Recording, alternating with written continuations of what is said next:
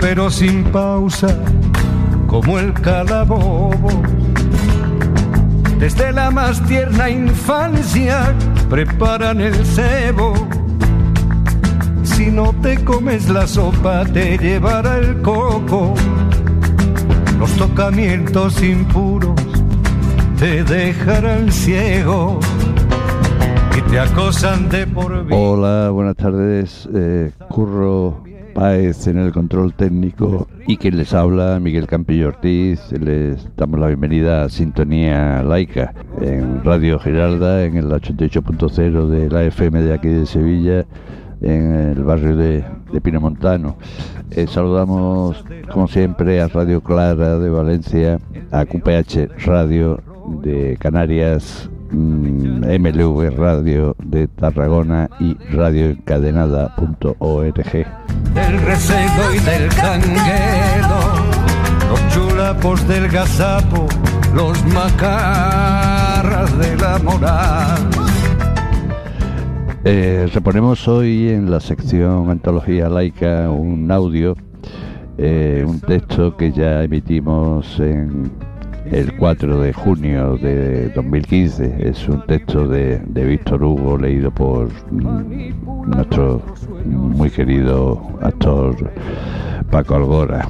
También interviene eh, César Tejedor de la Iglesia, entonces responsable de formación de Europa Laica. Oigámoslo.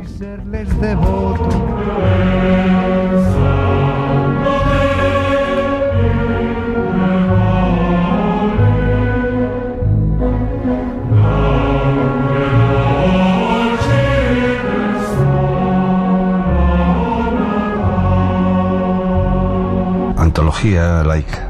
Textos para comprender el laicismo seleccionados y comentados por los filósofos Enrique Peña Ruiz y César Tejedor de la Iglesia y leídos por el actor Francisco Albora.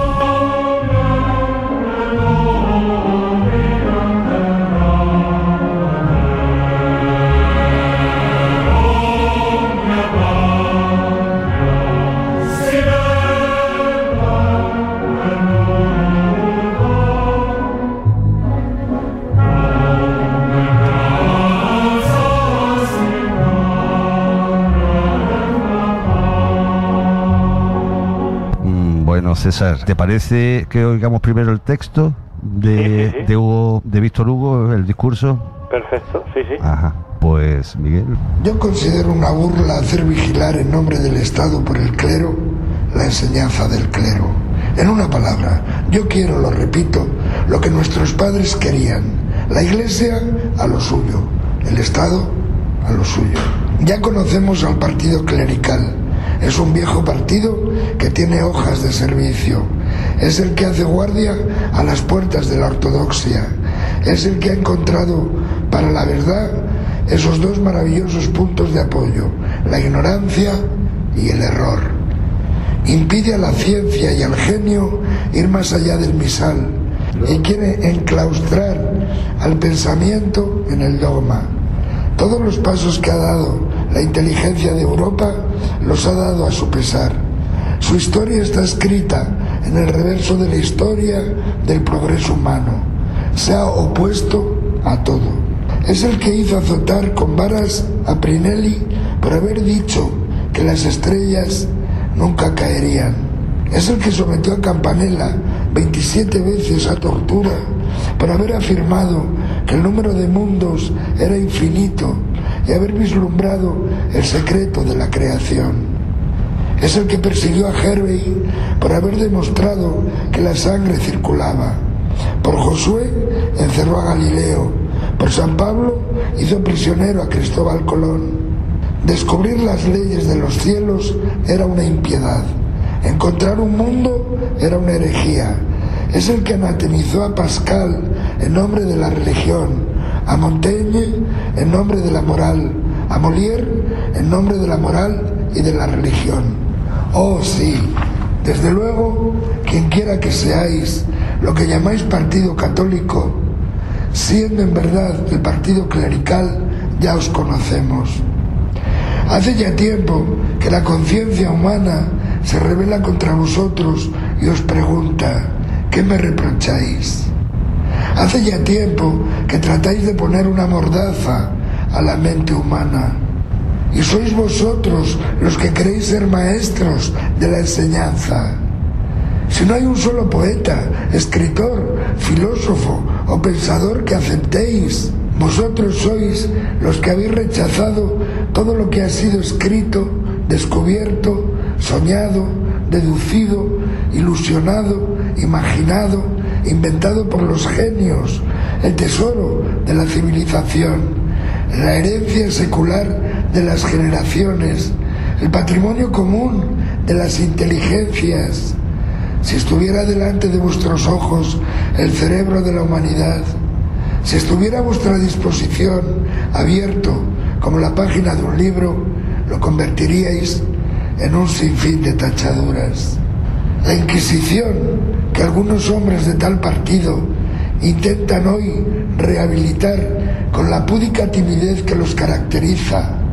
La Inquisición que quemó en la hoguera o reprimió en los calabozos a cinco millones de hombres. Leed la historia. La Inquisición que exhumaba a los muertos para quemarlos como herejes, como testimonia Urgel y Arnold, conde de Furcalier. La Inquisición que declaraba infames e incapaces de cualquier honor público a los hijos de los herejes hasta la segunda generación exceptuando únicamente, según los propios términos de las condenas, a aquellos que hubieran denunciado a su padre.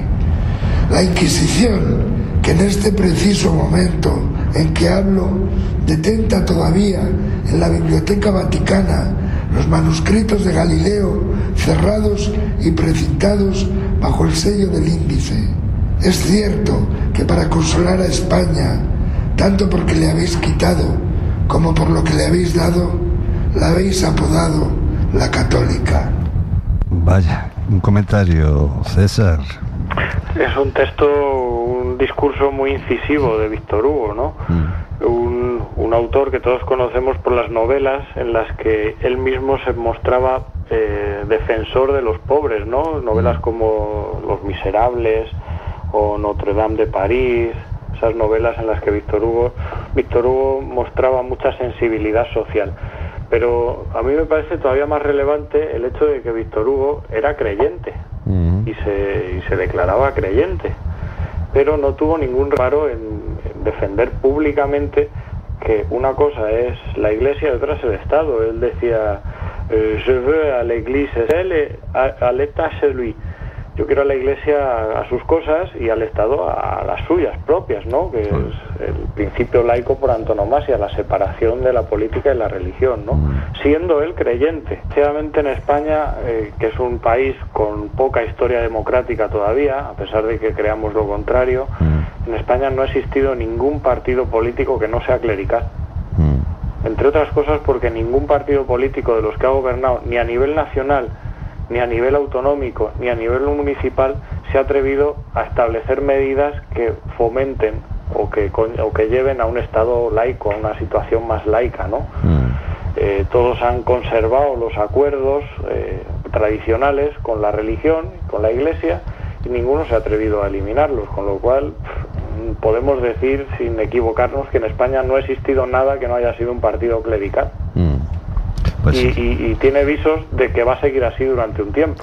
Pues parece que sí, sí. No, no veo yo tampoco mucho eh, mucho tipo de, de laicidad. En, sí, incluso los partidos que hoy en día, a raíz de las elecciones, están proponiendo que son defensores del laicismo, que mm. defienden la separación laica, que incluso van a denunciar los acuerdos eh, con el Vaticano, esos acuerdos que recordemos eh, son acuerdos constitucionales porque se firmaron ya con la rúbrica de la Constitución en el 79, pero lo mm. único que hacían era, era ratificar y validar los acuerdos que venían del concordato que firma Franco en el 53, ¿no? Pues Un concordato que todavía no está derogado a día de hoy, mm. está ratificado bajo el amparo constitucional. Mm. Entonces esos acuerdos que hay partidos que ahora mismo eh, proponiendo medidas que ahondan en el clericalismo religioso de la política. Mm.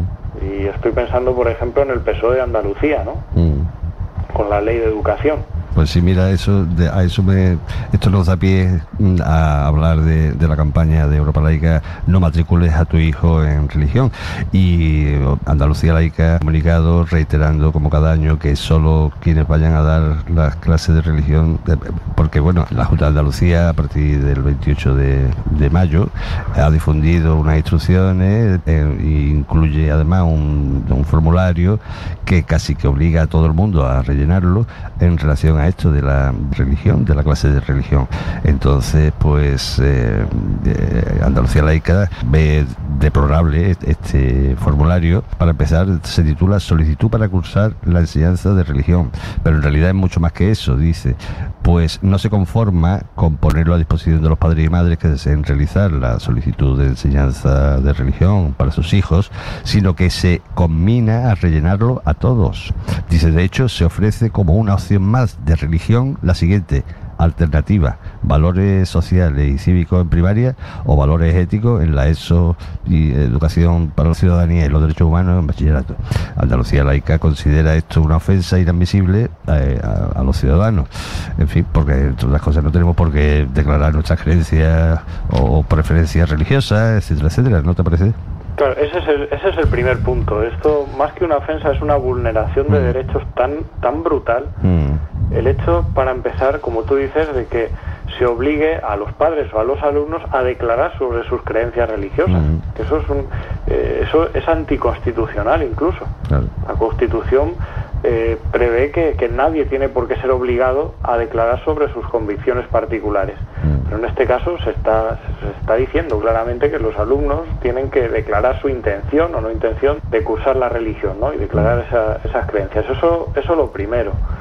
Eh, segundo, el hecho de que se oferte eh, una asignatura de religión católica en un centro educativo público es otra, otra vulneración del derecho a la libertad de conciencia. La escuela mm. pública no está para adoctrinar, no es una escuela de proselitismo, eh, es una escuela de libertad, en todo caso, ¿no? Mm.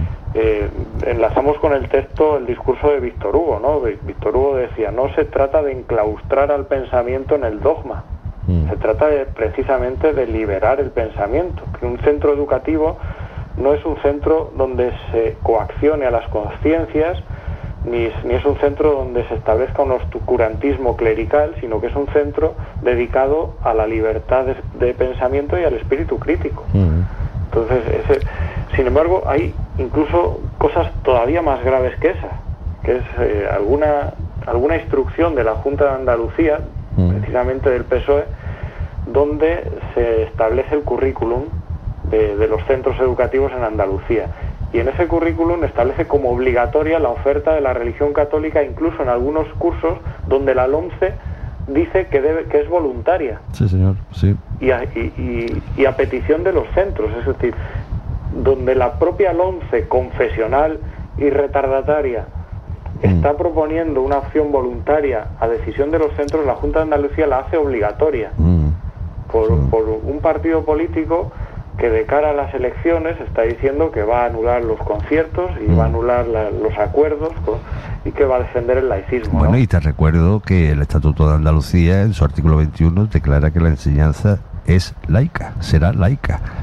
Lo que pasa es que Susana Díaz, pues es catequista, eh, yo creo que la única actividad que ha hecho fuera del aparato del PSOE de Andalucía ha sido la catequesis que impartía eh, a, niños y claro, eso se nota, ¿no? sí, se nota, pero eso eso al fin y al cabo dentro de su vida privada puede ya, ya bien, sí. Lo que tiene que tener muy, muy claro es que eh, en su función pública, en su mm. función política no puede ejercer ese clericalismo religioso. Tiene que tiene que velar por la neutralidad de, lo que es de todos, ¿no? Y mm. no lo están haciendo, está claro. Pues sí, la verdad es que sí.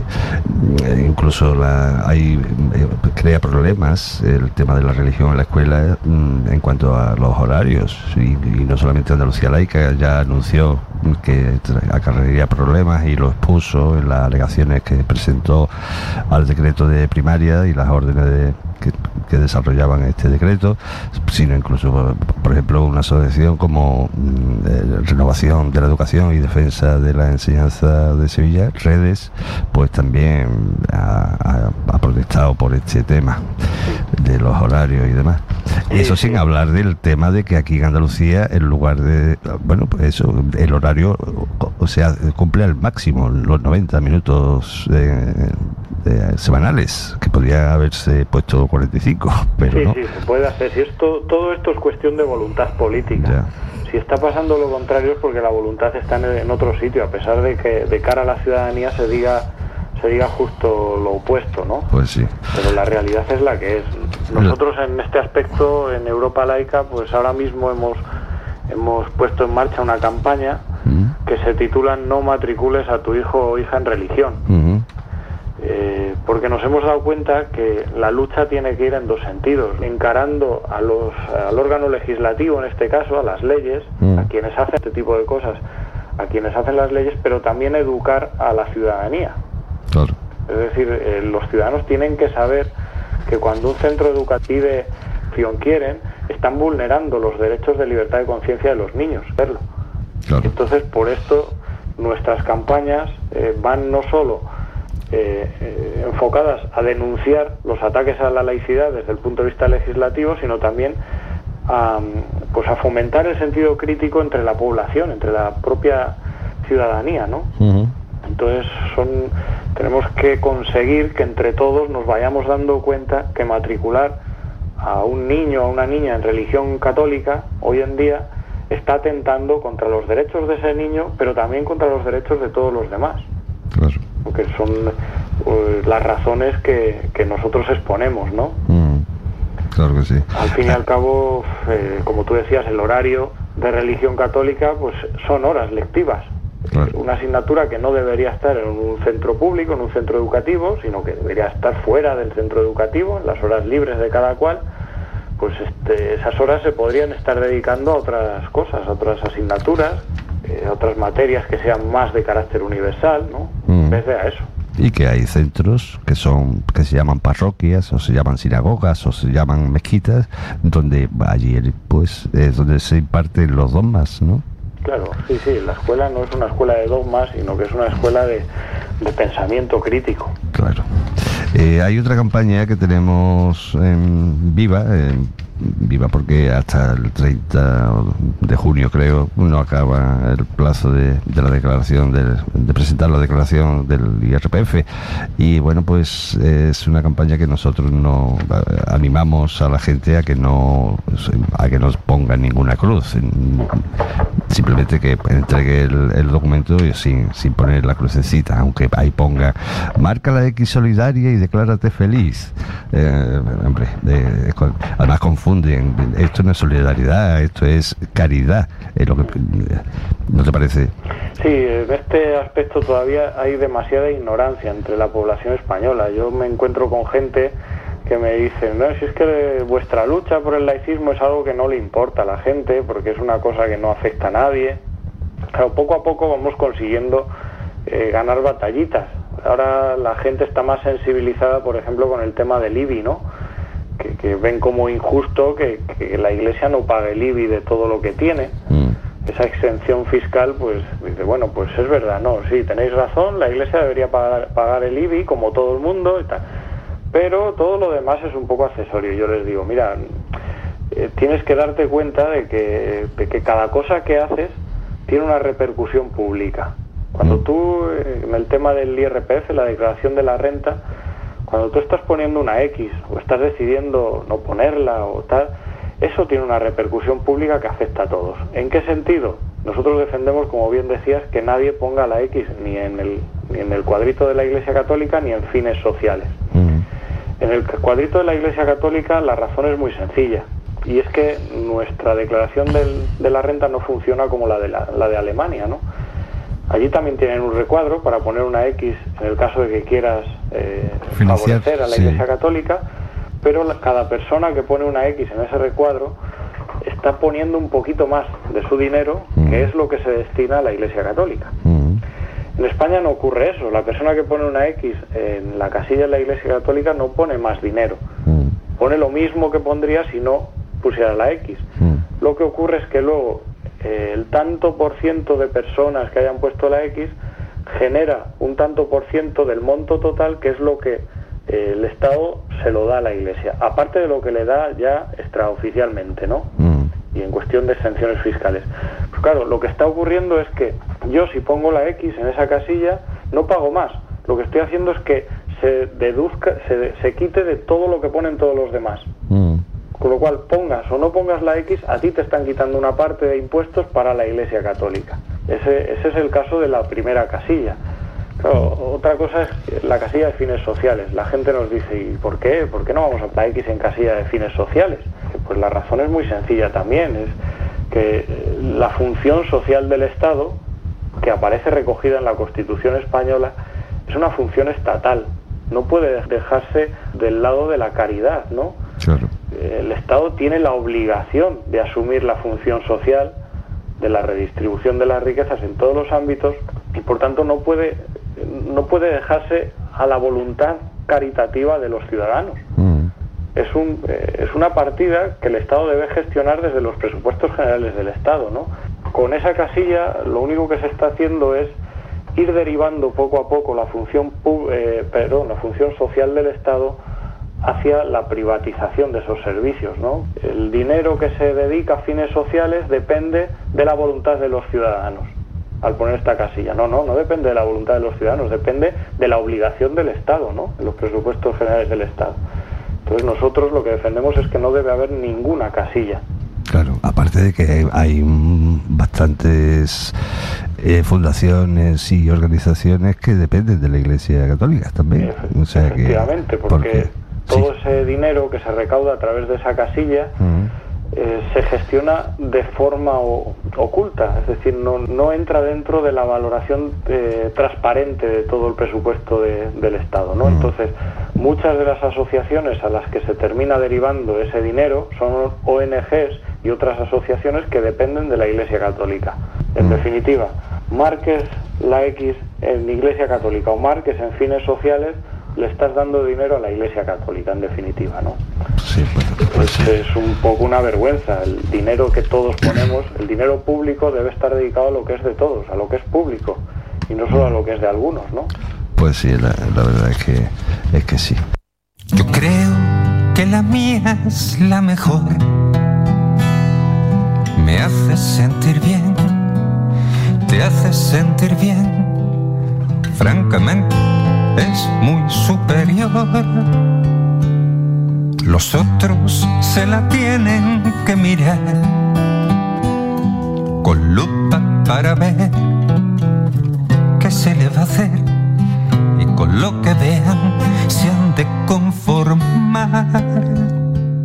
En Europa alardeamos de que la nuestra es la más grande. ¡Qué barbaridad! Pero no de la distancia que hay entre la raíz y el glande. ¡Qué fatalidad! ¡Qué fatalidad!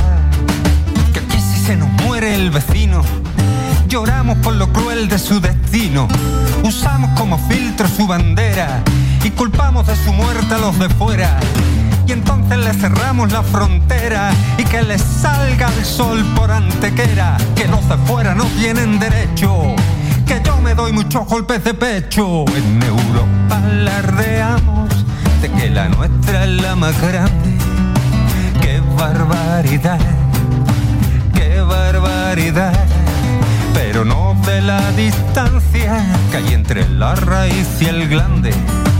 Qué fatalidad fatalidad. Te hablo de la solidaridad. Te hablo de la solidaridad. Te hablo de la solidaridad.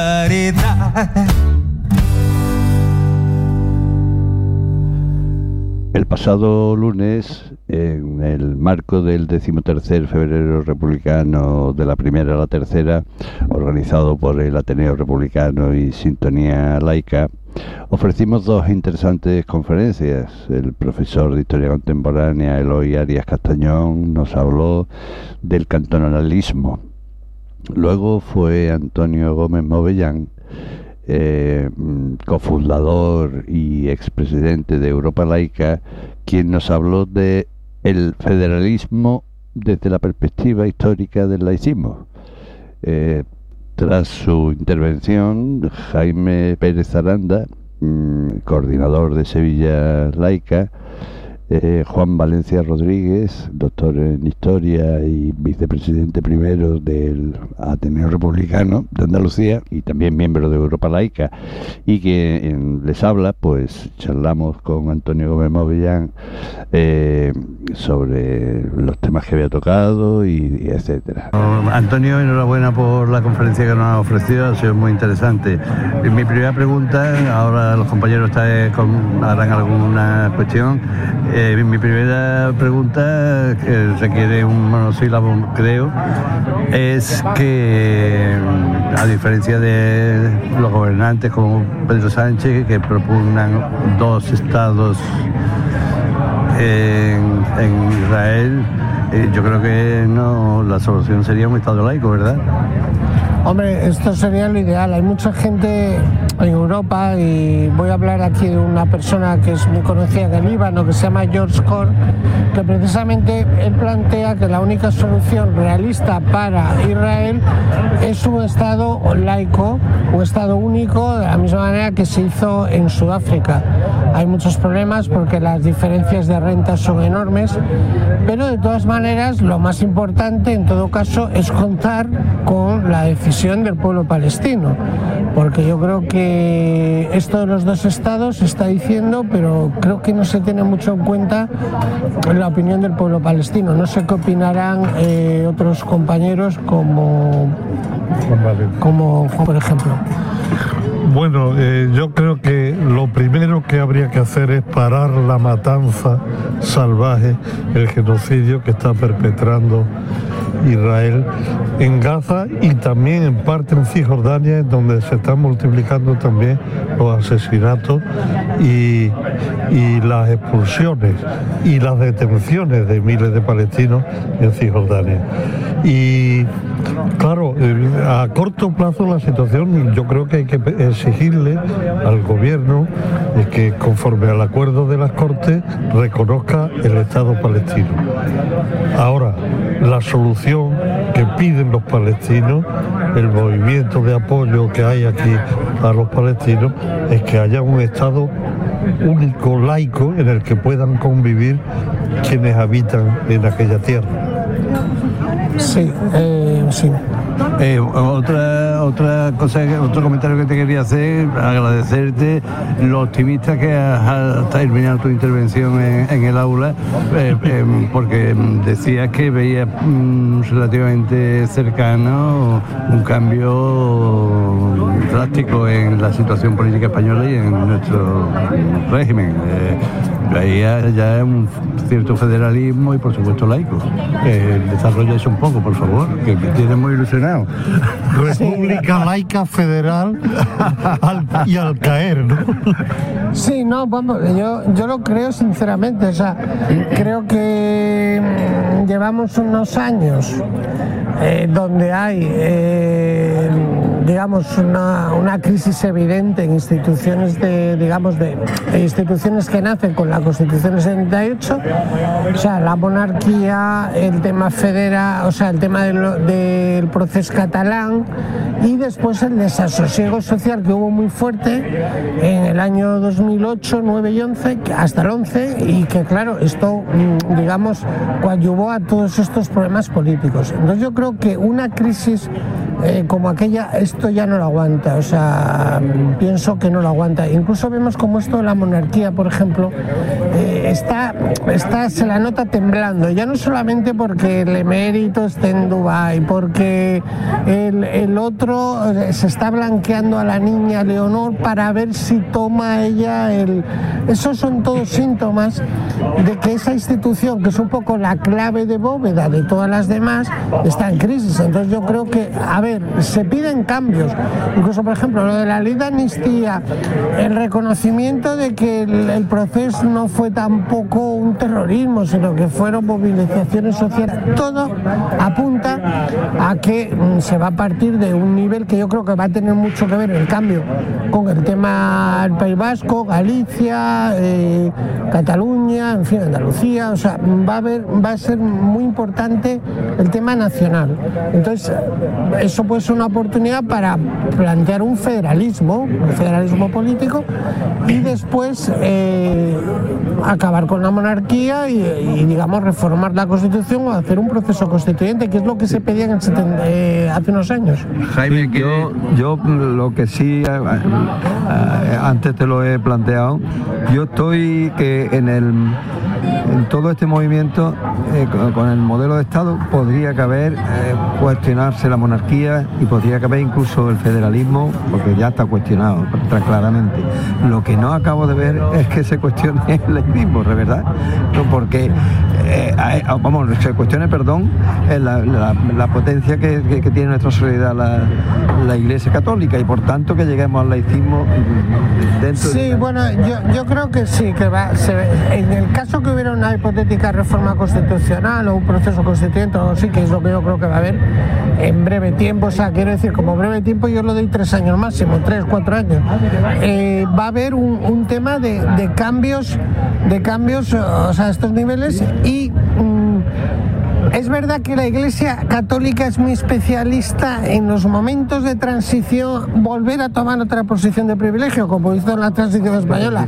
Entonces, claro, esto es verdad que ese riesgo puede haber. Pero creo yo que la, gente, digamos, el cambio generacional en política, etcétera, va a influir positivamente en esto. Yo es mi esperanza, pero es lo que creo, vamos. Bueno, yo te preguntaría, Antonio, mm, mientras llega y no la República Federal y laica, ¿qué le pedirías tú al gobierno de coalición en esta legislatura respecto al, contenido laicista? Muy buena, porque asuntos de Estado como por ejemplo las inmatriculaciones, que, que en su investidura Pedro Sánchez anunció que iba a modificar eh, la legislación, pues nada de nada. Bueno, yo creo que hay dos, dos niveles. Uno, el, corto plazo, que, que, ahí, por ejemplo, asociaciones como la nuestra puede presionar, es el tema de, pues por ejemplo, las inmatriculaciones, el tema de, del cambio de la ley del menor para que la iglesia, por ejemplo, si cambiamos la ley del menor, que la iglesia se comprometa a pagar a los abusados, por ejemplo, pero que se comprometa por ley, no por un informe, por una comisión. Este tipo de cosas creo que algo se puede conseguir. Ahora, en el tema grande lo dudo mucho, porque el tema grande, por ejemplo, para nosotros, que es la educación, hay ahora... El concordato. bueno, el concordato. El concordato yo creo que la Iglesia estaría dispuesta a una revisión. Y también creo que el gobierno estaría dispuesto a una revisión pero eh, yo creo que lo más importante, eh, por ejemplo, en temas de educación va a ser muy difícil. ¿Por qué? Porque hay una parte de la sociedad española que ya que quiere llevar a sus hijos a sus colegios. O sea, es decir, se ha consolidado este segregacionismo social. Y pasa lo mismo con las universidades católicas y con todo. Entonces, este es un problema que ya no afecta solo al gobierno, sino el tema social. Entonces, es difícil porque tampoco veo partidos políticos, por ejemplo, de la izquierda, que planteasen hay cosas avanzadas. Pero sí podría haber medidas, exactamente, medidas intermedias, ¿no? Y después la financiación de la iglesia por el IRPF, que no es lo más importante, eso yo creo que la Iglesia va a transigir en una revisión del concordato, porque puede buscar nuevas fórmulas, porque para la Iglesia sacarse 300 millones de euros, de verdad os lo digo, que vamos, lo saca por la gorra. O sea, te quiero decir que eso ella lo puede hacer. Ahora, ¿por qué no lo hace? ¿Por qué no? Es como el delito de blasfemia. ¿Por qué no quieren quitar el delito de blasfemia? pues, pues, es para ellos un símbolo. O sea, el, símbolo de que el Estado le esté financiando a través del IRPF es para ellos un símbolo, un trato privilegiado, ¿me entiendes? Entonces, eso es lo que ellos quieren. O la blasfemia, ¿por qué no van a quitar la blasfemia? No lo quitan por tenerlo como símbolo. Es decir, de alguna manera dicen, mira, un pecado está en el Código Civil. Entonces, esa es la idea. Entonces, eh, ahora, yo creo que el tema, por ejemplo, la financiación del IRPF van a tener que quitarlo, o sea, porque ya la gente lo ve mal, entonces se ve cada vez peor y... Va calando socialmente. Va calando y entonces eso lo van a tener que quitar. Eso no va a acabar con los privilegios que tienen, en subvenciones, etcétera, pero a ese nivel del IRPF yo creo que va a cambiar. Y, y creo que además están por una revisión, aunque vemos que desde luego no ha habido ninguna declaración del gobierno que haya dicho, bueno, vamos a intentar revisarlo siquiera. No. Bueno, pues eh, si no tenéis ninguna otra cuestión que plantearle Antonio, pues muchísimas gracias por, por haber venido a, a este decimotercer febrero republicano de la primera a la tercera, tu segunda intervención aquí en este evento y, nada. Es un placer estar con vosotros. Gracias. Ya nos dice Curro Paez que tenemos al teléfono a Eduardo López Amodeo. Eduardo. Hola, buenas tardes, Miguel. Hola, buenas tardes. Eduardo es miembro, es uno de los portavoces de la plataforma en defensa del patrimonio de Sevilla contra las inmatriculaciones y, demás.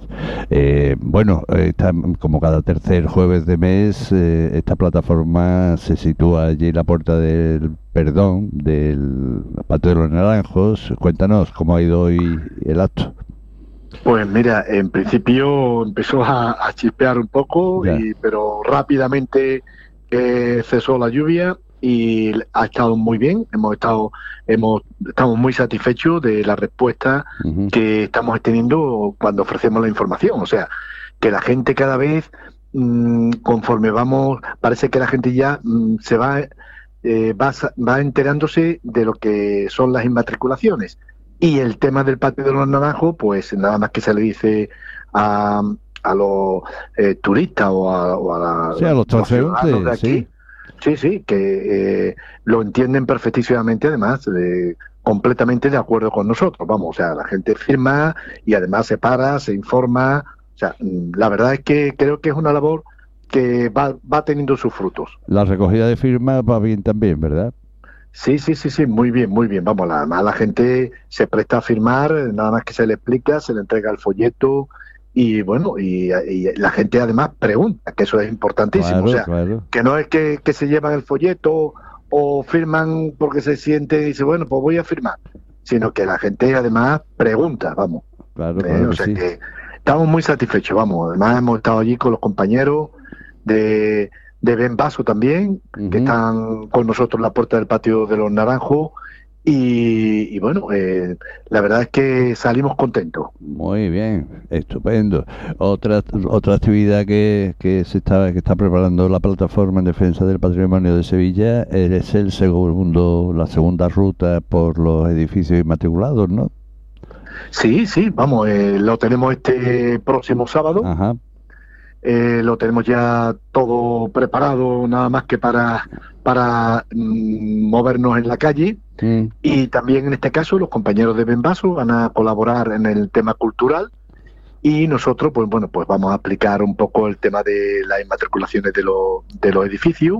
Vamos a hacer una ruta eh, por la calle San Luis. Eh, primero vamos a estar en... ¿Dónde empieza, ¿dónde empieza y dónde termina? Sí, empieza en, la iglesia de San Gil, eh, a la espalda de, la Basílica de la Macarena. Exactamente, sí. Eh, que es al principio de la calle. Ahí será, ahí será a las 11, ¿verdad? Efectivamente. Eso es, a las San Gil, que creo que es la calle Pozo, ¿no? Eh, sí, efectivamente. Está frente por frente a la calle Pozo. Eso es. ¿Eh? Ahí a las 11 de la mañana comienza esta ruta mm, eh, y continuará. Sigue tú, sigue sí, sí, continuará pues por Santa Marina Mm. y posteriormente eh, San Marcos, que es donde eh, finalizaremos. Ajá. ¿eh? O sea que son las tres iglesias, eh, son muy interesantes Mm. y bueno, en el tema cultural, por supuesto, eh, son iglesias que han sido restauradas con dinero público y bueno, la iglesia los ha inmatriculado. Pero Sí, claro. además nos hemos llevado una sorpresa tremenda que, eh, que es que mm, en la no- o sea, nos hemos dado cuenta que la, la iglesia de Santa Marina ha sido inmatriculada en el 2021. ¿En qué año? ¿En 2020 qué? 2021, sí, Ah, en 2021. 2021. Bueno, Sí, sí, pero eso entonces hemos es pedido- ilegal totalmente, eso es delictivo. Sí, entonces hemos pedido la nota simple, que estamos a la espera de que nos llamen para recogerla Ah, y bueno, vamos a ver eh, en, en- o sea, qué es lo que se ha alegado para inmatricularla. Claro. Eh, si han aportado, si han aportado un título ¿eh? o mm, porque eh, con la certificación del obispo no puede ser ya. Claro, por Entonces eso decía estamos- que eh, si, si se, solamente se ha hecho con la certificación episcopal, eso, eso, es ilegal.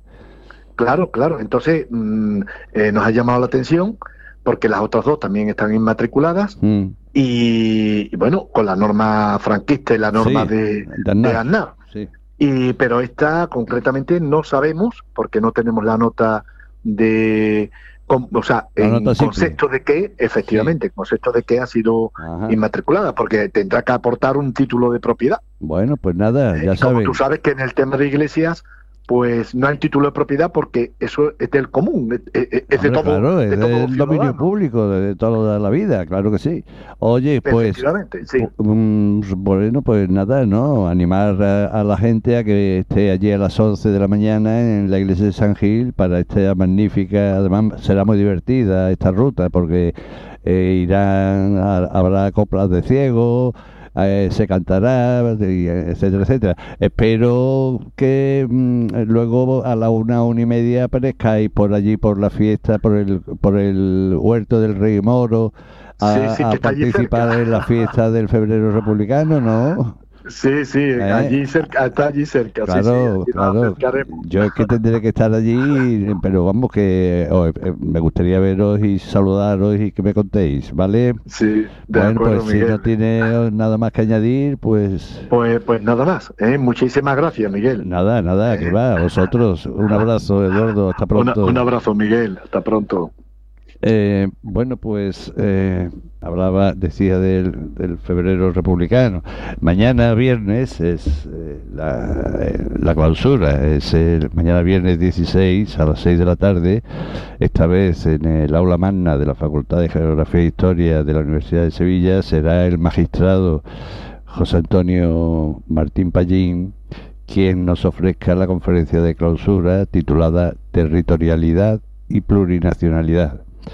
Como colofón, como nos han oído comentar a Eduardo, el sábado 17 de 13 de la, del mediodía a, la- a las 19 horas más o menos celebraremos la fiesta republicana tradicional. Eh, como sabrán, desde que el PP ganó la Junta de Andalucía no nos permiten celebrar nuestra tradicional fiesta en el Parque del Alamillo. Desde entonces vamos errantes buscando en qué lugar nos quieren acoger y mm, pasamos ya por la carbonería de la calle Levíes, por la anónima Tramayor, en la calle Pasaje Mayor y este año pues será en el Huerto del Rey Moro. La fiesta comenzará con el tradicional pregón republicano que en esta ocasión correrá a cargo de Alfonso Romera Piñero médico de Marea Blanca e, e impulsor de la asociación La Carpa, que tanto trabajo por mejorar la situación de los inmigrantes en Huelva eh, desarrollan, eh, no como actividad caritativa, sino solidaria. Tras el pregón, pues seguirán las canciones de Alfonso del Valle, al que hemos oído antes en la canción, en su canción La mía es la mejor. Eh, Daniel Mata, Gustavo Bermelles, Paco García, el flamenco de Carmen Lara Trío, la música de Lucía Méndez y de Pepe, Pepe el Saxo Sánchez, eh, todos los citados pues han confirmado su participación. Durante la fiesta se rifará el cuadro titulado, es una acuarela, de 30 por 25 centímetros titulado Quiero morir viviendo, homenaje a Miguel Hernández, donado generosamente por su autora, Ángeles de la Torre, doctora en Bellas Artes, profesora mm, de secundaria y miembro de la Junta Directiva del Ateneo y artista plástica perteneciente al colectivo Las Flappers, grupo de mujeres que trabajan prácticamente por los derechos de las mujeres y otros colectivos discriminados. Así que les esperamos eh, en, esta mañana en la aula magna y en la, y en la fiesta.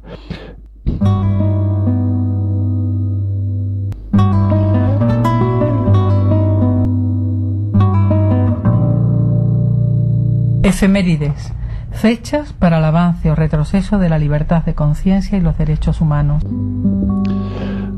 Ya Esperanza Alcaide nos invita a las efemérides y es que tal día como hoy, un 15 de febrero de 1811, nace en San Juan, Provincias Unidas del Río de la Plata, Domingo Faustino Sarmiento, político, escritor, docente, periodista, militar y estadista argentino gobernador de la provincia de San Juan entre 1862 y 1864, presidente de Argentina entre 1868 y 1874, senador nacional por su provincia entre 1874 y 1879 y ministro del Interior en 1879. Considerado como uno de los grandes prosistas castellanos, es destacado tanto por su labor en la educación pública como en su contribución al progreso científico y cultural de su país. Defensor del laicismo, Domingo Faustino Sarmiento rememoró y ensalzó la primera experiencia de laicidad escolar del occidente moderno en, la colonia de Maryland, en su artículo La escuela sin religión, invención gloriosa del catolicismo. También otro 15 de febrero de 2002, la Duma rusa pide al presidente Putin el restablecimiento de la pena de muerte. Y para acabar, el 15 de febrero de 2003, en todo el mundo tienen lugar las manifestaciones contra Estados Unidos por su invasión a Irak. Se dice que fue la mayor movilización ciudadana de la historia humana.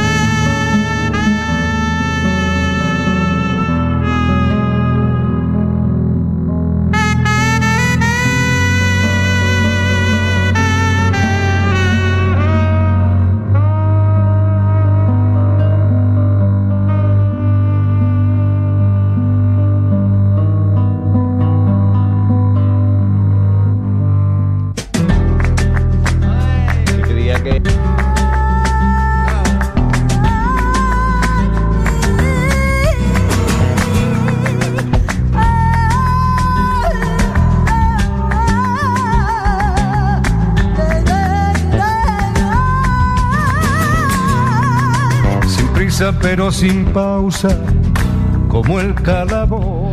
Bueno, pues hasta aquí llegó el Sintonía Laica de hoy, esperando que les haya parecido interesante y reiterando que nos gustaría mm, saludarles al menos en la o mañana en el aula magna eh, en la conferencia de Martín Pallín o el sábado en la fiesta en el, en el huerto del Rimoro, pues eh, nos despedimos hasta entonces.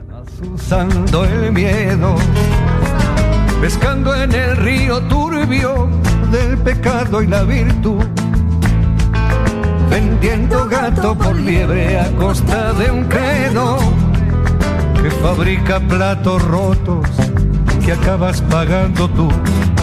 Son la salsa de la farsa, el meollo del mal rollo, la mecha de la sospecha, la llama de la gindama son el alma de la alarma, del recebo y del canguelo, los chulapos del gazapo, los macarras de la moral. Anunciando apocalipsis, van de salvadores. Y si les dejas te pierden infaliblemente manipula nuestros sueños y nuestros temores, sabedores de que el miedo nunca es inocente. Hay que seguirles a ciegas y serles devotos, creerles a pies juntillas y darles la razón. Que el que no se quede quieto no sale en la foto quien se sale del rebaño, destierro y excomunión, son la salsa de la farsa, el meollo del mal rollo.